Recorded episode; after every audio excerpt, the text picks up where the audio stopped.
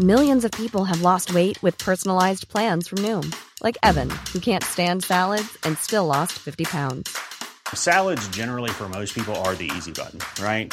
For me, that wasn't an option. I never really was a salad guy. That's just not who I am. But Noom worked for me. Get your personalized plan today at Noom.com. Real Noom user compensated to provide their story. In four weeks, the typical Noom user can expect to lose one to two pounds per week. Individual results may vary.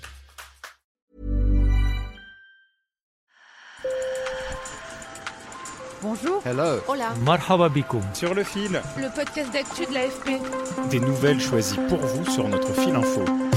Au Canada, des pensionnats gérés par l'Église avaient pour but de scolariser, évangéliser et assimiler les Amérindiens.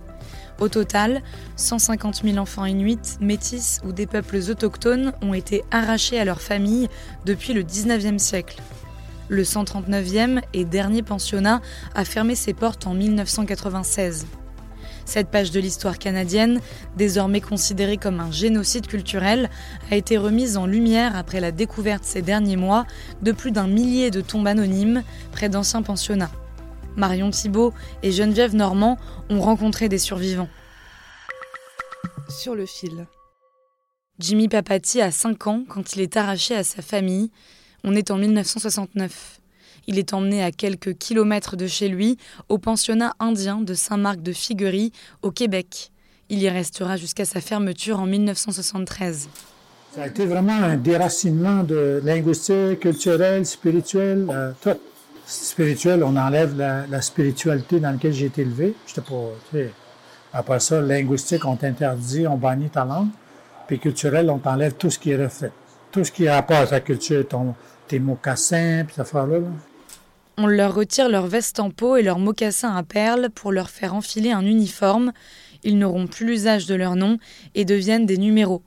Les enfants sont brutalisés, parfois agressés sexuellement. Des milliers n'en sont jamais revenus, morts de malnutrition, de maladie ou de mauvais traitements. Ça a été un programme, la mise en place d'un programme d'assimilation carrément. C'est un génocide. Ce qu'on a vécu, un- on appelle ça un génocide aussi. Au pensionnat, beaucoup d'enfants ont oublié leur langue. Certains enfants sont restés muets pendant des mois, car parler autre chose que le français ou l'anglais était la certitude d'être puni. Quand Alice Mowat est arrivée au pensionnat, elle avait 6 ans et ne connaissait aucun mot de français. À la maison, elle parlait Anishinaabe. Cette ancienne bibliothécaire de 73 ans, aux longs cheveux gris, se souvient de la période la plus dure de sa vie. La partie où ça a été le plus dur, je pense, c'était les abus. Moi-même, j'ai j'ai vécu des abus physiques, sexuels, toutes. Des coups de règle, de ceinture, des jours passés enfermés dans un placard, du savon dans la bouche, tous ces survivants, dont Alice Mowat fait partie, ont été humiliés. Puis euh, dénigration, tu sais, être dénigré, vous êtes euh, tête de linotte, tu comprends pas. Tu te faisais comme a- acharner pour que tu puisses comprendre. Ça a été très, très une période difficile. En 2008, des milliers de survivants ont témoigné de l'horreur de ces établissements devant la commission Vérité et Réconciliation. Fin septembre, lors de la première journée nationale d'hommage aux victimes autochtones, le Premier ministre Justin Trudeau a appelé, je cite, à affronter ces dures vérités. Mais pour le survivant Oscar Kistabiche, ce n'est pas suffisant. J'aimerais que le pape vienne s'excuser devant nous autres. Le pape, c'est le chef suprême de l'Église catholique. Il faut qu'il vienne en personne. Qu'il ne vienne pas faire ses excuses devant la télévision ou devant les autres chefs.